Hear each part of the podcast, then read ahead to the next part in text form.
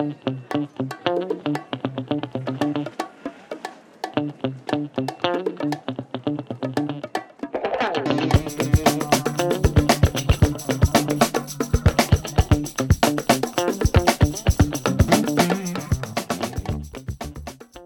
esta época capitalista, a todos nos preparan para llegar al tan ansiado éxito personal y profesional, pero nadie nos pregunta si eso que la sociedad llama éxito es realmente lo que deseamos particularmente. Simplemente se da por hecho. ¿Quién no desea reconocimiento, fama o dinero? Es que el que no lo desea es que no está en su sano juicio, y punto. Llegar al éxito significa reconocimiento y buen nivel de vida, pero también significa alejarse de la mayoría de las personas que no gozan de la suerte o capacidad para alcanzar un lugar de privilegio en este mundo. Ganar dinero significa que por tu trabajo te pagan mucho, pero también si te pagan mucho tus servicios son muy caros, volvemos a lo mismo. Te alejas de la mayoría de las personas que habitan en este planeta y que no tienen la capacidad económica para consumir los resultados de tu trabajo. Y aquí expongo una opinión personal, y es que a no ser que ya hayas nacido en este ambiente y sientas esa realidad como la única de tu existencia, los que llegan al éxito subiendo escalones desde abajo en algún momento de su existencia tienen que pensar, oye, que no me estoy acercando a todos aquellos que vienen del sitio de donde yo salí y que seguramente puedan apreciar mi trabajo más o mejor que toda esta gente que sí que puede pagarlo. Y de esto va el menú, la película de la que vamos a hablar esta semana y que en mi opinión ha sido una de las inmerecidamente abandonadas de los Oscars de este año. Pero esto y otras cosas ya lo comentaremos en el episodio de, en el episodio de hoy. Comenzamos. Bueno, Ángel, ¿cómo estás? ¿Qué tal? ¿Qué tal la semana? Bueno, Ana, bien, bien, bien, bien. Una semana más por aquí, eh, grabando eh, siempre en la bocina. Culpa mía, eh, toda la semana postergando esta grabación diciendo, bueno, no me apetece, estoy aquí ahora, haciéndome los surcos del escroto para no grabar. Pero bueno, aquí estoy yo ya presente y dispuesto. ¿Qué estás poniendo? Es que, tío, horrible, o sea, ¿por qué tenías que haber dicho eso? No había símiles en este mundo. De verdad, que eres como mi hermanito, o sea, yo ahora mismo tengo una imagen horrorosa. Bueno, eh, ¿qué pasa? Aquí la niña puede estar eh, de tranquis todo el puto día, pero si yo lo explicito un poquito, pues no pasa. Pues ya está, ya está, se ha montado, ¿no? Se puede decir las cosas como Sí, hombre, sí, no hay problema. He estado eh, súper liado, he estado a full. Además, ahora mi perra ha tenido el gusto de eh, estudiar medicina y está haciendo el MIR en el hospital que está al lado de mi casa y nótese la ironía, se escapa de mi vivienda, de, salta el muro de mi, de mi hacienda y se va a visitar a la gente del, del Cunqueiro. Eh, tiene ahí es como payasos sin fronteras a ver si, si consigue algo. Entonces, pues entre esas escapadas, que no ha sido una, ni dos, ni tres, y el trabajo, y otro trabajo, y el otro trabajo, y un montón de historias, y el voluntariado, y que Ángel no tiene vida. Entonces, pues mis mil disculpas porque siempre estamos grabando tarde y es culpa mía en esencia. Pero hoy venimos con una película que yo le dije a Ana, podemos hacer esto. Teníamos mm, dudas sobre qué hacer.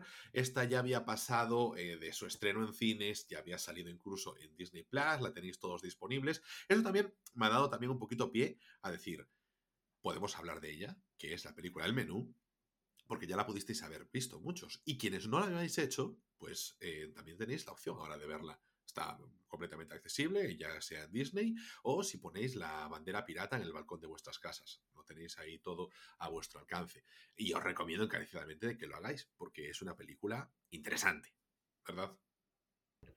Sí, a ver, a mí es que me, me gustó mucho. Me gustó mucho principalmente porque las actuaciones de ellos me parecen tremendas. O sea, tremendas. O sea, el Ralph Fiennes, eh, eh, Anya Taylor Joy me parece que está increíble. Se, pronuncia así, ¿no, Ángel? Eh, yo por lo menos digo Anya Taylor Joy. Anya, ¿no? cuenta que, es argentina, o sea que tampoco sé qué modelo utilizar eh, para, claro, es que no sé si es Anya o Anya, como se escribe, pero bueno, me imagino. Es, Anya, Anya. seguro, ¿no? Vale, pues eh, eso, que está increíble. Y Nicholas Holt también, ¿sabes? Está. Me parece que son los tres que están más impresionantes y más destacables. Bueno, son los y... protagonistas. Sí, bueno, pero hay veces que hay secundarios y tal que dices, o... Nicolas Holt está muy, muy bien, quiero decir, o sea... Ralph mira Antonio, mira Antonio Resines, que se ganó el Goya eh, de Zelda 211 por salir un ratito, o Luisa era en El Reino. Lo de, mira, lo de Antonio Resines en Zelda 211, no me lo justifiques con el Goya porque es otro de estos Goyas regalados, o sea, y estamos en época de Goyas, ¿y qué te voy a decir? O sea, vamos a ver, sí, Zelda 211 hizo de Antonio Resines como siempre y ya está, period. O sea, yo puedo entender que Luis Taera en El Reino tenga un papelón y que se haga un Anthony Hopkins en El silencio de los corderos y que por cinco ¡Ea! Mira, ¿ves? Otro ejemplo. Mira qué bien me sabe sacar ejemplos, sí, pero es que Anthony Hopkins precisamente es protagonista, no es secundario, aunque salga poco, ¿eh? No, bueno, se me entendió perfectamente. La Nicolas Holt está increíble. Es que creo que es el, tapado de los tres cuando es tremendo lo bien que lo hace. O sea, eh, además es un tipo que está creciendo un montón. O sea, yo, le, yo cuando empieza la película, yo digo, está ahí, está ahí bestia de X-Men. Es bestia, para mí es bestia de las nuevas películas de X-Men. Y lo veo yo, qué tipo, que además que a mí siempre es una, tiene una cara que se me hace caer bien, porque sí, recuerdo de tiene una cara, tiene una cara agradable. Hmm. Y, cualquier papel que yo lo veo, pues digo, pues, eh, pues tiene pinta de ser el buen niño, de, de clase, tu colega, el que te trata bien el que no sería yo, ¿sabes? Entonces. Por Dios, pero si tú eres un buenazo, calla, hombre. Bien, uh, es que quiere, estas palabras. Quiere ir de malote, pero es que es un cachiño de pan. No, pero es que yo sé que soy buena persona, pero después a mí se me da una cera como si fuese yo aquí un borderline que lo flipas. Hombre, porque te encanta hacer el mal, pero el mal desde la bondad. El mal desde la bondad como concepto, ¿eh? Esto para, para segundo de bachillerato lo voy a meter en el currículum escolar. Claro. Mira, a ver, eh, ¿por qué hemos elegido esta película, Ángel? O sea, yo voy a dar mi opinión, ¿vale? Luego, luego dices tú, tú lo, que, lo que consideres. Dale ahí. A ver, a mí lo que más me, me, llamó la atención de esta peli es que habla de una cosa fundamental para mí, que es el desencanto por tu propia profesión. O sea, el desencanto de tu profesión que muchas veces pues eh, viene dado sobre todo en la, nuestra experiencia, ¿no? Como somos eh, eh, recientemente hemos abandonado la veintena, bueno, a ti te quedan unos días y, y, para mí... muchos días, muchísimos. Bueno, por Dios, diez días le quedan, o menos. Em, para él son importantes. Bueno, la historia que, claro, nosotros no lo podemos ver desde la perspectiva del, protagonista, porque el protagonista ya tiene una carrera súper consolidada, una persona bastante más mayor que nosotros y encima con una carrera de éxito, ¿no? Pero bajándolo un poco al mundo de los vivos, es decir, a la gente de a pie, a la gente normal, al, tanto por ciento superior, ¿no? Em, mayoritario, eh, y sobre todo por nuestra edad, yo creo que un poco representa el desencanto, sobre todo cuando sales de la universidad y te das ese batacazo de que vas con toda tu ilusión, de que vas a hacer lo que te gusta, de que vas a ser bueno, de que vas a trabajar con ilusión, de que vas a llegar a la jubilación feliz por trabajar en lo que te gusta y de repente te encuentras con la realidad. Entonces, esa realidad hace que día tras día, tras día, tras día, tras día, sientas eh, desencanto, sientas eh, aburrimiento, sientas eh, pesadez que se va acumulando poco a poco acerca de tu profesión, a la que más amas en el mundo, la que te gusta, pero que poco a poco se acaba convirtiendo en, pues eso, en una losa, ¿no? El otro día me explicaba un, un colega mío y de mi pareja, nos explicaba y decía, el joder, a mí me encanta mi profesión, pero, pero yo considero que todo lo que, lo que es un trabajo, o sea, todo lo que es un trabajo para el resto de tu vida, con un horario fijo para el resto de tu vida, es imposible que poder mantener el encanto. O sea, podrás mantenerlo, tener etapas, ¿no? Como una relación, pues, pues época de crisis, época de tal, época de cual, ¿no? Yo creo que con él decía, con la profesión, cuando es así, una obligación de, de, de esta manera, se, se convierte en eso. Por mucho que te guste, por mucho que te encante, por mucho que tal, eh, es imposible que todo el rato lo hagas por devoción. Y me parece interesante la reflexión. En nuestra burbuja es muy, muy conocido ese pensamiento. A mí me lo han dicho de otra forma, como eh, no hay hobby que te guste que aguante hacerlo durante 12 horas al día, 7 días a la semana.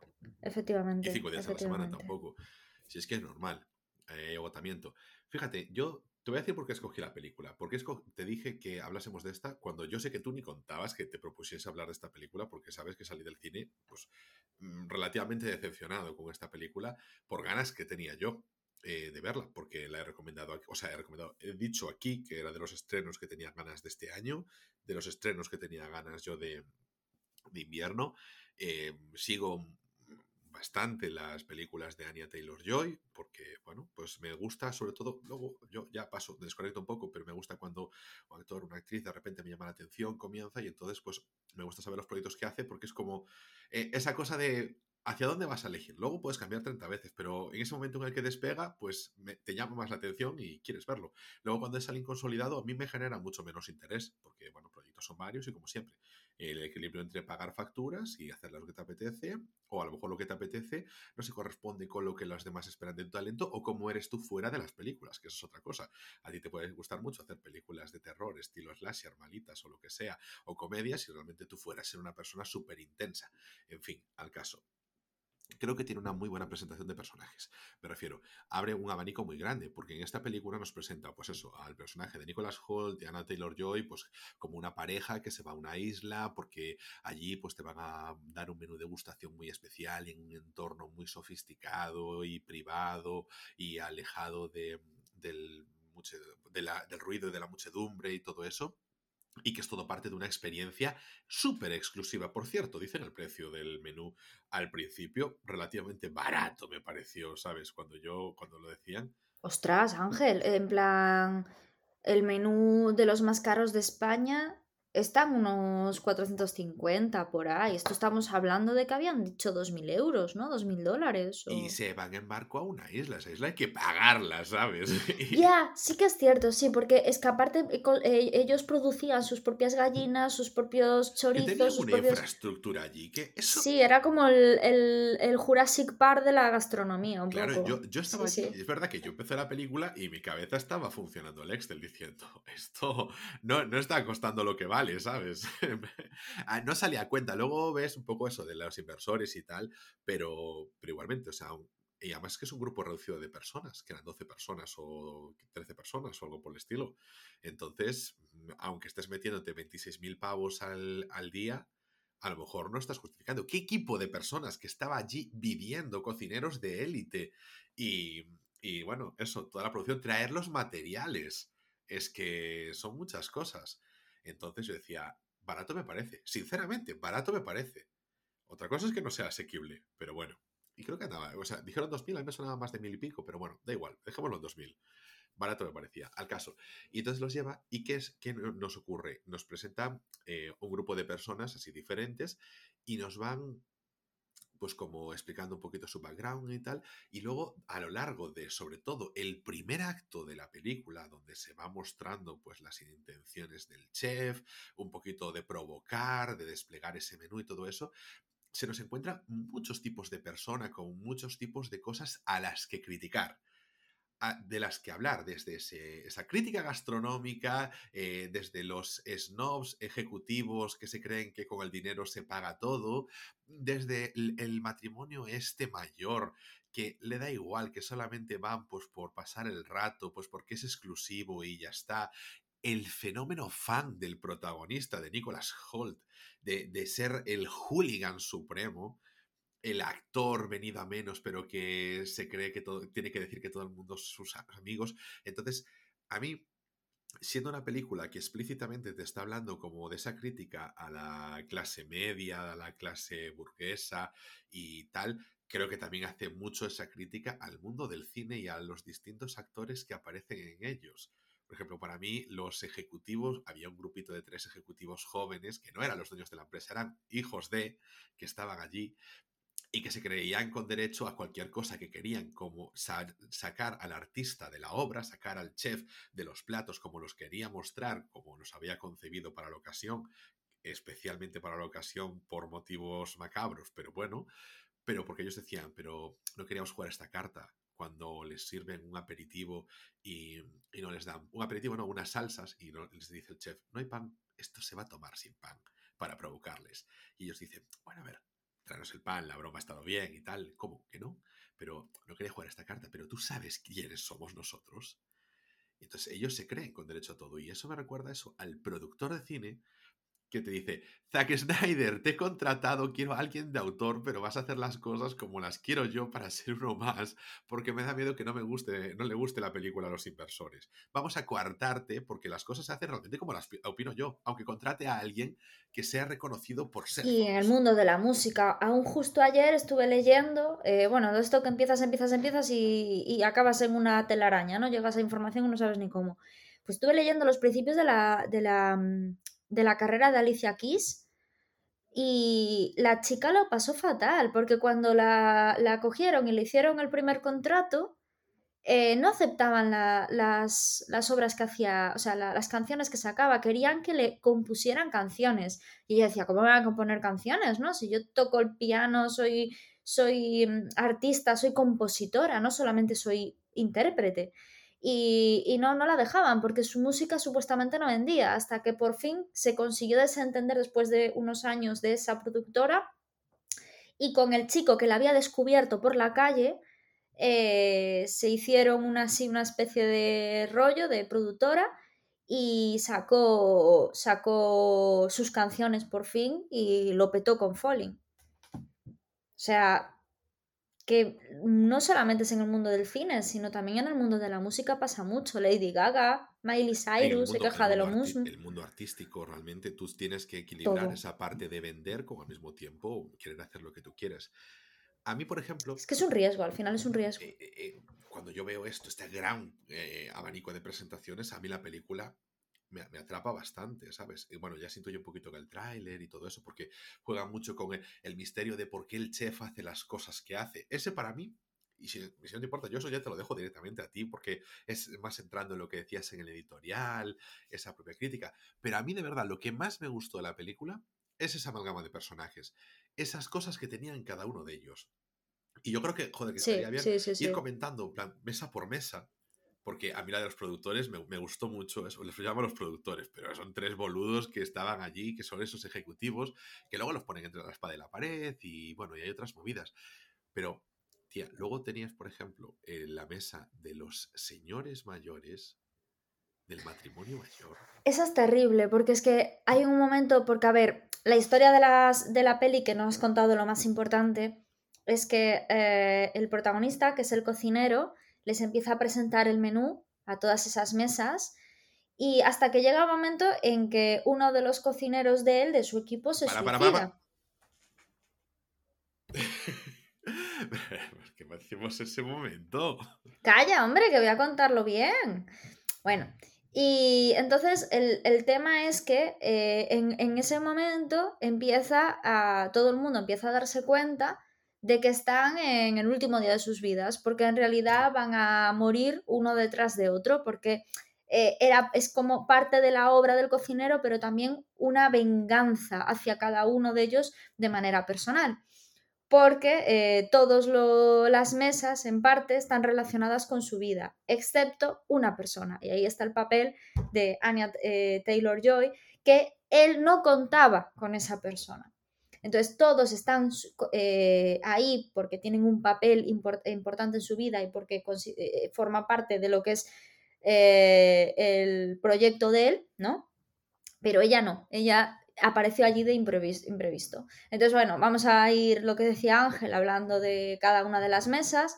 A ver, de lo, lo de los señores mayores, tío, a mí me dio mucha pena la señora. Me daba mucha pena la señora porque, mm, claro. Voy a, voy a poner contexto. Son dos eh, personas mayores, el señor más mayor, a la vista está, y, y, evidentemente gente con pasta que llega allí, se sienta y, y, en todo momento hay siempre un pequeño... Y para mí esto es irrelevante, ¿no? El hecho de que la mujer está viendo que él se queda con, con Anya Taylor-Joy, que el tipo la está mirando o que la intenta evitar mirar y todo eso. Para mí eso no es tan importante como... Da la impresión como de que se conocían de antes. Claro, y ella también se, se da cuenta del tema. Incluso el propio chef, Ralph Fiennes, está pendiente también de esa situación porque está siempre muy pendiente de Anya porque le descoloca. Porque para este chef todos son piezas de su menú es lo que nos está mostrando. Y cada uno es cada plato de la venganza, por decirlo de alguna forma. Claro, es su venganza, pero. la Anya es la que lo, lo desmorona todo. Sí. Y el caso es que a, mí al principio me daba pena la mujer, ¿no? Porque tú decías, bueno, estos dos se conocen de algo, a saber si han tenido un lío, lo que sea, el típico señor que, pues eso, que tendrá mil amantes, qué tal, qué cual. Y la típica señora rica que vive de, de, ser la, acompañante, ¿no? del hombre. Y entonces me daba bastante mm, pena ella hasta que un momento dado de la peli, ya cuando está muy adelantada, el chef le pregunta, ¿os vais a salvar? ¿Solamente os vais a salvar? O sea, salvar de morir, ¿se entiende? ¿Os vais a salvar si me decís eh, cuáles son los, últimos platos, ¿no? el último... No, le decía, dime uno, de toda... A usted ha venido, le dice, caballero, usted ha venido tantas veces, que eran más veces de las que había ido ella. Sí ya dándole a entender que había ido con otra gente, amantes, etc. Y entonces, con que me digan un único plato de los que han tomado aquí, ustedes se salvan. Y claro, tanto ella como por supuesto él, ni idea. Porque, claro, es que a ellos se la suda. O sea, vamos a un sitio donde además e, esto es muy importante porque los, el chef con su equipo hace una liturgia de presentación de los platos muy importante, cuentan una historia y son todos muy destacados. Evidentemente los que vemos nosotros en la película son más porque interpelan personalmente a la gente que está ahí personalizados. Pero es como que le da mucha trascendencia estilo obra de teatro y sin embargo esto se la suda por completo, porque solo van allí porque pueden, porque es exclusivo. Porque lo pueden pagar. Es como, es que, es que no, no aprecian lo que están comiendo, ni aprecian lo que le está aportando el chef, porque simplemente están en un sitio caro donde dan comida cara porque se lo pueden pagar, no por otra cosa.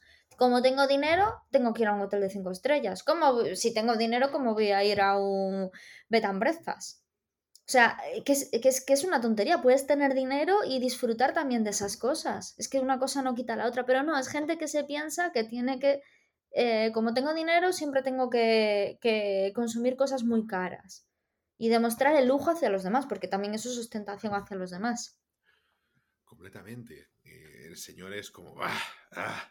ah, súper despreciable. Luego se van descubriendo otras cosas que pues, te da, hace más el complementa al personaje, pero para mí la clave es eso. Y aquí el, el protagonista, nuestro cocinero, me parece muy buena recreación de villano, me parece una buena construcción, me parece un buen, ¿sabes? A la vista, el villano como, como protagonista al mismo tiempo y en cierto modo héroe o antihéroe de la... Porque al ser el que ejerce la crítica se, hace, se mete a veces en el papel de héroe, creo que está, no sé, para mí es bastante, podría ser icónico, para mí si la película hubiese funcionado, pero yo sé que para ti funciona muy bien. Pero eh, cómo los escoge y, cómo realmente te mete esa puñalada y tú te das cuenta, no solo es que tú conozcas a gente así, sino que los identificas en todas las industrias. Gente que tú conoces en mayor medida, en lugar de pagarse 2.000 euros por una comida, pues que se lleva el relojito, el cochecito, se pone una marca, no sé qué, no sabe apreciar un algodón X de un algodón Y, pero se pone otra marca, dice que es mejor y ya está, y así vive mucho más tranquilo no pasa nada. Si es que su camiseta de 45 euros lleva eh, una marquita que a lo mejor la de 20 euros de algodón orgánico y de buena tela, pues es el mismo algodón, pero bueno, pues se cree mejor. El otro día estaba en una tienda y me dice una señora, ¿estás viendo las etiquetas? Porque yo antes de comprar siempre, tú ya sabes cómo soy, yo soy una, yo soy paso, vamos. Y estaba leyendo, yo siempre leo las etiquetas y leo la composición de la ropa que estoy llevando. Pero es que eso la gente no lo hace, tío. Y se quedó una señora impresionada. Dice, ¿eres alérgica? Yo, no.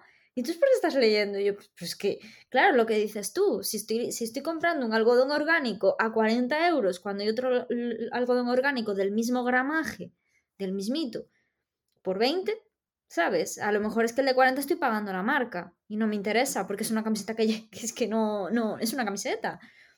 Entonces, y, muchas veces ves una camiseta preciosa o, que, no te interesa. Entonces, es que no sé.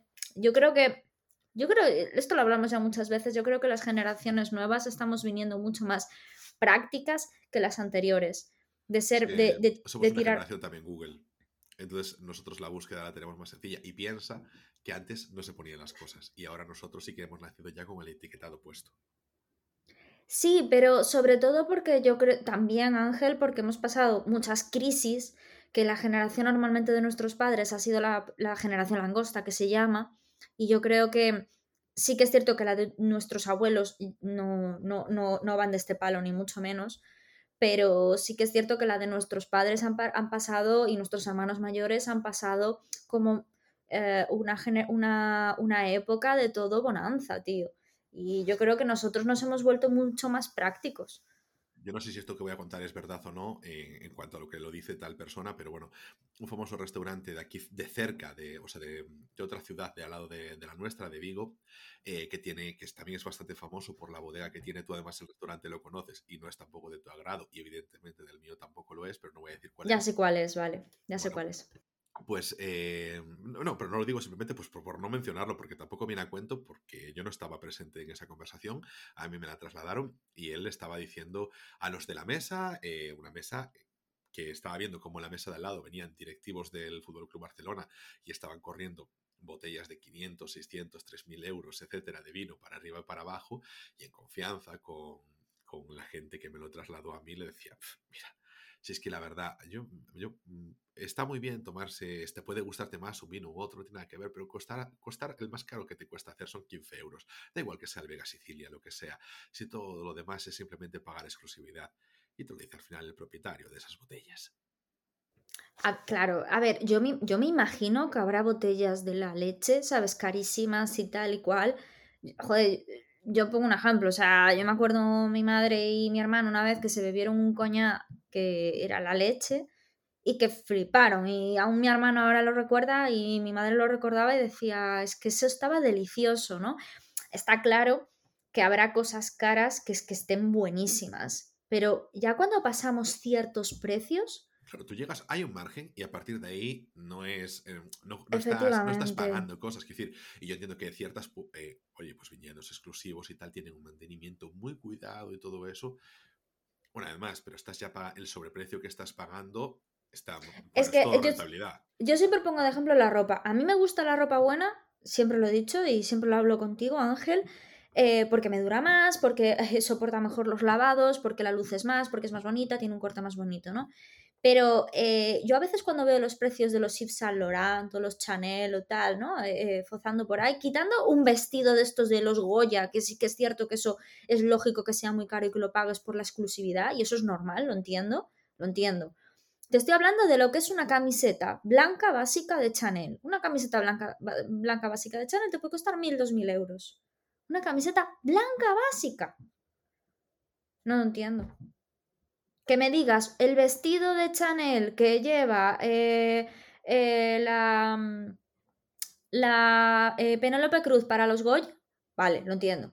Pero, ¿una camiseta blanca básica? O sea, ¿qué me importa? el sector del lujo. El sector del lujo es como que, o sea, evidentemente tiene que costar para que haya esa barrera de entrada.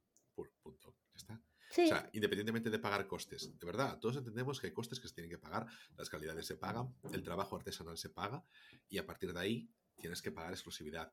Vamos a ver, son marcas de lujo y ganan, tienen muchos beneficios, no se quedan todos comidos porque se pague una publicidad bestial, ¿vale? Tienen beneficios. ¿Por qué? Porque se paga muy bien. No pasa nada y porque al consumidor no le duele pagar eso.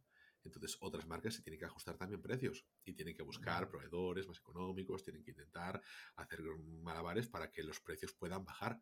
Es lógico, ya está. Es que hablando de la gastronomía, por ejemplo, que supuestamente esto es una crítica de la gastronomía, ¿sabes? El que dice la, película, mucha gente lo ha llevado por el rollo de que es una crítica a la gastronomía, cuando yo creo que sencillamente es una crítica al capitalismo y al sistema de trabajo y de, y de, y de rutina y de entrar en la rueda. Pero para, para la gente esa que pensó que es una crítica a la gastronomía, eh, yo entiendo, o sea, a mí la vanguardia gastronómica me parece estupendo. O sea, no creo que sea una cosa eh, tan de lujo como lo que estábamos hablando de una camiseta básica blanca que te pueda costar 2.000 euros. Yo creo que la vanguardia, vanguardia en gastronomía es lo que decías tú, es que eso todo que me están dando, eso pierden dinero y normalmente los restaurantes de lujo pierden dinero pierden dinero, porque no solamente es la vanguardia. Por otro lado, que es su compensación, su modelo de negocio. Una es la imagen y otro es... Efectivamente. Bueno, pero tampoco, se puede ver el modelo aislado. Quiero decir, tú eres una imagen y ahí estás ganando. Es como si dices, estoy metiendo 30.000 pavos en publicidad en una campaña. Ya, bueno, eso es una parte, no es el negocio en sí. El tener un restaurante de imagen es una parte del negocio que viene con todos los demás que se complementan. Pero a mí me parece súper guay. O sea, a mí de verdad, a mí la vanguardia en, en gastronomía eh, eh, tú ya sabes que me gusta mucho el rollo de, la gastronomía, me parece súper guay. Y no entiendo por qué la gente lo ha entendido como que es una la película es una crítica la, película la, tiene, de hecho, el origen de la película, eh, yo entiendo que la gente lo entiende porque la, película la tiene, el origen de la película es que el, que estaba llamado a ser el director de la película, Alexander Payne, había ido a uno de estos restaurantes así muy exclusivos como los protagonistas y de hecho, joder, es que la verdad, vine aquí, la verdad, no, no, no tenía muy claro yo en mi vida lo que tenía que venir hoy aquí, la verdad, me salgo y me voy con hambre, no lo he pasado bien, no me ha gustado, me quería ir. Es uno de estos menús de degustaciones de alta cocina que tengo que estar cuatro horas ahí metido y llega un momento en el que me quiero ir y tú no te puedes ir y hacerle ese feo a la gente porque es súper terrible. Es como si entras al Prado, es como si entras al Prado y no te gusta el Guernica de Picasso, me refiero... Ya, bueno, pero te has Bueno, el Guernica de Picasso no está en el. Ahora creo que está en el Prado. Estaba en el Reina Sofía en su Reina Sofía, que yo sepa. Ahora está en el Reina Sofía. no sé, yo, creo que luego fue para. Es, lleva años en el Reina Sofía, vale. Bueno, pues eso, que si entras y ves el. Pues el Jardín de las Delicias, da igual. Quiero decir, o sea, quiero decir, el protagonista, o sea, el, el, Alexander Payne lo que tenía era que no se podía marchar, eran cuatro horas, estaba eso también, una historia de una isla y todas esas, y decía, joder, la verdad es que me quiero ir. O sea, no es como cuando te metes a ver Avatar, a ver, te puedes salir de la película, te puedes salir te jode, evidentemente. Y del, y del museo también te puedes ir, sí. también te puedes ir. Esto no. Y además te metes en un sitio con una presión. Si sois 20 personas en la sala, todo el mundo te está puto mirando y te quedas tú por encima de payaso. Entonces, y sobre todo lo de como eh, cuando sales del teatro, que molestas, y todas esas cosas de la ópera. Yo lo paso muy mal en esas situaciones también. Muchas veces no voy a esas movidas porque lo paso mal por si me agobio y no puedo irme. Pues ahí está un poquito el origen de todo esto. Que por cierto, también el, papel de Anya Taylor Joy estaba pensado para Emma Stone. Estaba para la película y luego Emma Stone dijo, chao, me voy y ya está. Y ¿Sí? pusieron a Anya Taylor Joy.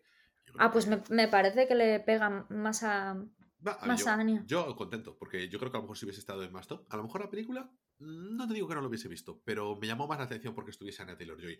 Otra de las mesas que estaban allí era de los críticos. Es de los críticos. Los críticos, la crítica gastronómica y el pelota de su asistente. Por supuesto, aquí me parece la crítica clara de es que por eso yo creo que hay, mucha vinculación al cine aquí dentro, ¿eh? porque yo la crítica la vi explícita de las clases sociales, de la burguesía, del lujo, es explícita, le dicen. Pero yo creo que implícita estaba la crítica del cine, por las personas que seleccionaron. Y esa crítica de cine, eh, que, eh, de crítica gastronómica, que ahí te viene a decir un poco esas personas que eh, ponen una nota porque les gusta llamar la atención ser un Carlos Bollero de la vida, que como algo tiene mucho, bueno, Carlos Bollero de la vida Twitter está lleno de ellos, porque hay una cosa que para mí es muy real. Es mucho más fácil darle hostias a una cosa que la gente está eh, eh, valorando muy bien que defender una cosa que la gente está atacando mucho. Eso es mucho más complicado, porque ser hater es mucho más sencillo. Y entonces a esta persona, y yo creo que es esa crítica, al fan de Internet, al crítico de cine, al listillo, que como a la gente le gusta algo, le tiene que dar. ¿Por qué? Porque se tiene que hacer notar. Porque si no, tampoco destacas. Eres uno más de los que los votan positivamente. Y ahí volvemos a la tironía del clic, a tener que ser diferente, a tener imagen de marca y realmente a no hacer tu trabajo. El chef hace su trabajo, ella no. Ella está pues, realzando su figura a costa de los demás. Me gustó esa crítica que le hizo ahí. Y bueno, con el tema del lacayo, pues tampoco vamos a profundizar mucho para no estirarnos un montón. Pero bueno, a mí esa Sí, yo, donde, yo creo que la, la, mesa donde está Anya Taylor Joy y Nicholas Holt es la fundamental, porque el caso es que ella no iba a ir a la película, o sea, a la película, no iba a ir a, la cena, a la comida esa, porque en realidad luego se descubre que es que eh, la novia de Pero lo vas a contar, ¿lo vas a contar el final de la película? Claro, es que es fundamental. Bueno, bueno, yo lo voy a contar, claro que sí, porque hay que comentar eso. Eh, la bueno, historia de hecho prefería... sí, sí, sí, dile, dile, dile. Ella, ella al final es lo que, lo que estaba ocurriendo es que la contrató, era una prostituta que contrata porque él se había quedado sin novia y no quería ir allí solo. Entonces, hay una cosa fundamental durante la película que es eh, cuando... No, no, quería, no, no podía. No podía ir solo, sí, es cierto. Entonces, claro, eh, tiene que buscarse a alguien y va y contrata a una prostituta, que es ella, ¿vale? El caso es que eh, como el, el, chef no contaba con ella, le descoloca todo el rollo este de su venganza, todo lo tenía súper organizado, pero ella le descoloca. Entonces el chef se da cuenta de que ella debe de ser prostituta, o si no es prostituta, es una curranta. ¿Y por qué se da cuenta? Porque es la única que no come los platos porque no le estaban gustando. Los platos que le sacaban a él ya no le estaban gustando. Los otros Ay, perdón que me atraganté, disculpad. Eso no lo voy a editar. no, no, no pasa nada. Em, eso, que está, eh, todo el mundo está comiendo, oh, qué rico, esto es impresionante. El Nicolas Holt, oh, esto es alucinante, tal y cual, no sé qué. Pero ella no, a ella no le gusta. Entonces el, chef se acerca a ella y le dice, ¿por qué, por qué, por qué no estás comiendo? Y dice, porque no me gusta. Porque no me gusta. Entonces, él se le desquicia eso, ¿no? Pero en un momento dado de la peli, cuando ya se sabe que todos van a morir y cuando ya se desarrolla más la peli, él se acerca a ella y le dice, ¿tú qué vas a ser? Tienes que decidir si vas a ser uno de los trabajadores, de mis trabajadores, o vas a seguir, eh, o vas a, seguir siendo uno de los que están en la mesa. Porque tú, en realidad, eres una, o sea, una curranta más. Tú no eres, no formas parte de este, de este gremio. Aún así, este, estés en el puesto que estés, vas a morir igual. Entonces, eh, pero bueno, se nota que él como que le, le tiene cierto aprecio porque eh, no, viene. Claro, no forma parte del. No forma parte de, ese menú de venganza, ¿eh? no tiene ningún recuerdo. No, y que no es una privilegiada, que no porque hay un momento de la película que la mesa donde estaba el actor y la representante le dice, le dice, vale, tú te vas a salvar, le dice a la representante, que era una chica joven, le dice, ¿tú has pagado una beca para tus estudios, para ir a la universidad? Y, o sea, ¿has ido con beca o te lo han pagado tus padres? Y le dice, ya, me han pagado tus padres. Y le dice, pues entonces vas a morir. Mm. Es decir, que toda la gente que venía, de ese mundo iba a morir, pero eh, a él le está fastidiando que ella muera porque no viene de ese mundo, ¿no? Pero este es el momento clave de la peli y con esto ya terminamos de hablar hoy eh, de, esta, de, esta, película. Y es que de repente eh, ella coge, él coge, se acerca, se acerca a ella y le dice, vale, quiero que te voy a cocinar algo que de verdaderamente te guste. Necesito que te comas algo de lo que te voy a hacer. Y entonces ella le dice, pues yo quiero una hamburguesa. Y entonces le hace una hamburguesa, se la da y, entonces él automáticamente se empieza a acordar de cómo empezó en su mundo laboral. Que había sido, em, eh, había empezado haciendo hamburguesas, hamburguesas muy ricas y la gente salía feliz. Entonces él empieza a recordar qué feliz era él haciendo esas hamburguesas porque la gente las disfrutaba realmente. Y ahora está haciendo unos menús de ensueño, unas cosas impresionantes, pero que la gente no sabe lo que está comiendo. No sabe porque no lo valora, porque simplemente tiene dinero para pagarlo, pero no tiene el paladar. Sin embargo, la gente que comía sus hamburguesas sí que disfrutaba de ellas. Había gente que sí y había gente que no, pero veía mucha gente que sí que las disfrutaba porque iban allí a disfrutar, no iban allí a, hacer de postureo, iban a comer, comer algo rico. Entonces empieza a acordar de eso y le sale una sonrisa y, entonces de repente todo ese desencanto que llevaba años acumulando es como que Anya Taylor Joy se lo hace mm, eh, recordar gracias a que le prepara la hamburguesa y Anya Taylor Joy cuando la prueba y la saborea le dice esto sí que está muy bueno y pone verdaderamente una cara de placer. Entonces él, en el último momento, fuera de, toda, de todo su plan, le dice que ella se puede ir. Entonces, me pareció fundamental esto, por, eso había hecho el editorial, por el tema este de, de, de lo que es que pierdes, o sea, de, el desencanto por tu profesión, ¿no? Y cómo muchas veces en la sencillez y en el pasado, en esos principios tan duros, es cuando recuperas un poquito, te empiezas a acordar de la ilusión que tenías. Y, me pareció muy bonito. Y ahora quería terminar con un tema sobre esto, eh, mi, speaking aquí, sobre mm, que recientemente, bueno, Beyoncé, por ejemplo, hace, de, hacía bastantes años que no sacaba gira y recientemente ha sacado nueva gira y he flipado con los precios. O sea, 200 euros una entrada, 150 euros una entrada, tía, que eres una tía, ostras, que aparte representas eh, un, sector de la población discriminado completamente, eh, que has venido desde abajo y cobras ese dineral. ¿Es necesario?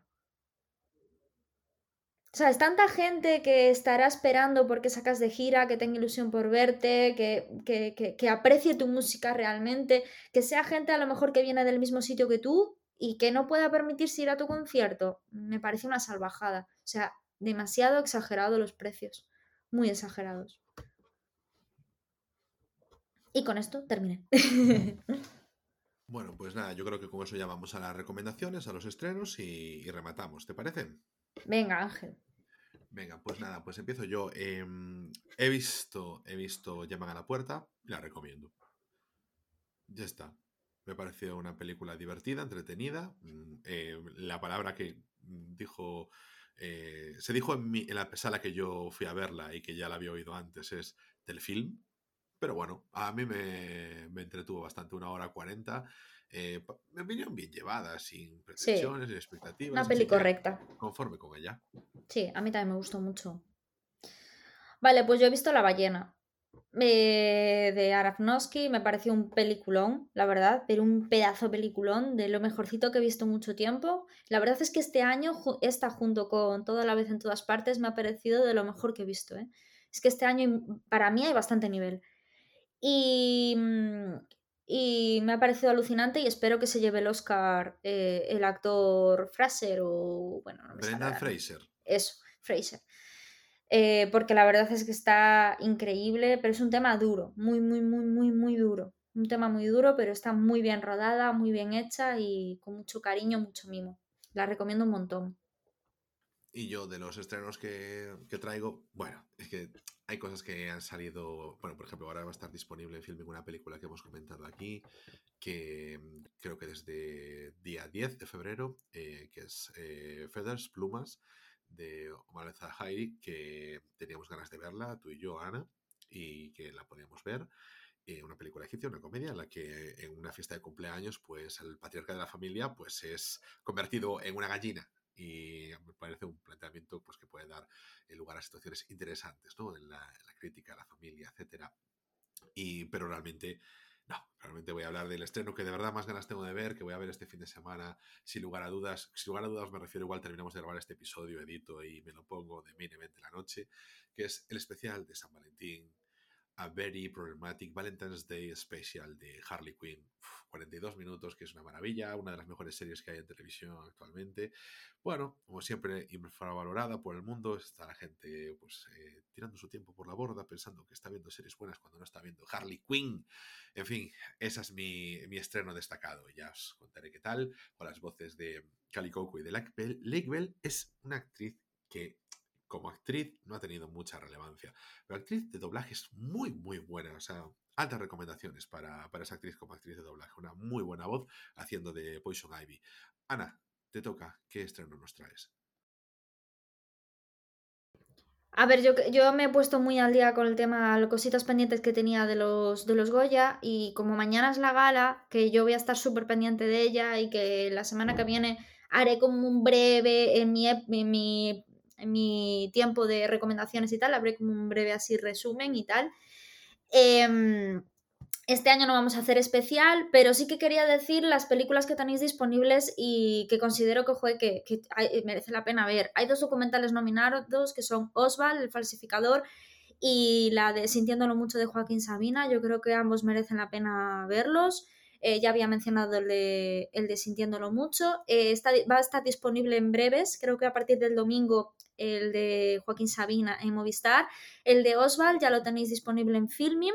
Luego tenéis en los márgenes la de Penélope Cruz y Luis Tosar, que por cierto a mí no me ha gustado mucho. La tenéis disponible en, Amazon Prime.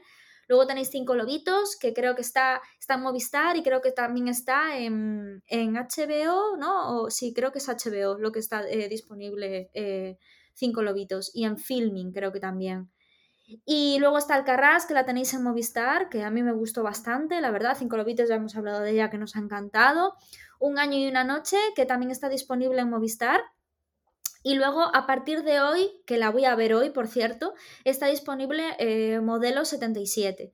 Y luego, en Filming tenéis una película que está producida por, por el propio Filming, que es El Agua, que yo también la he visto y que está bastante bien, es una ópera prima y aparte con, nominación la actriz principal a, actriz revelación, me gustó bastante. Eh, tiene sus fallitos, pero me gustó bastante. Y por último tenéis Girasoles Silvestres, que está disponible en Movistar, de Ana Castillo, que hace un papelón.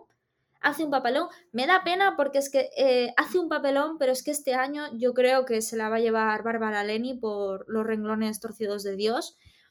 Aunque ojalá que se... Es que me da, pena porque yo creo que Bárbara Leni hizo un papelón. pero es que Laia Costa en Cinco Lobitos está impresionante y todavía no tiene Goya, así que yo tengo la esperanza de que se lo, se lo lleve Laia Costa.